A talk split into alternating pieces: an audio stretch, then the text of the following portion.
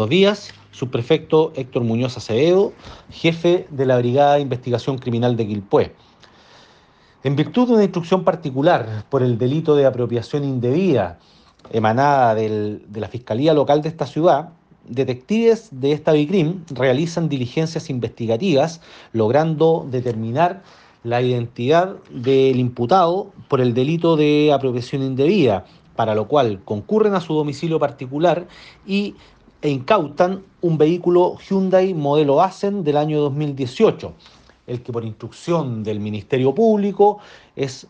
recuperado y posteriormente devuelto al propietario original. Eh, con estos antecedentes fueron puestos a disposición de la Fiscalía Local, quien posteriormente realizará el proceso investigativo para determinar su eventual responsabilidad.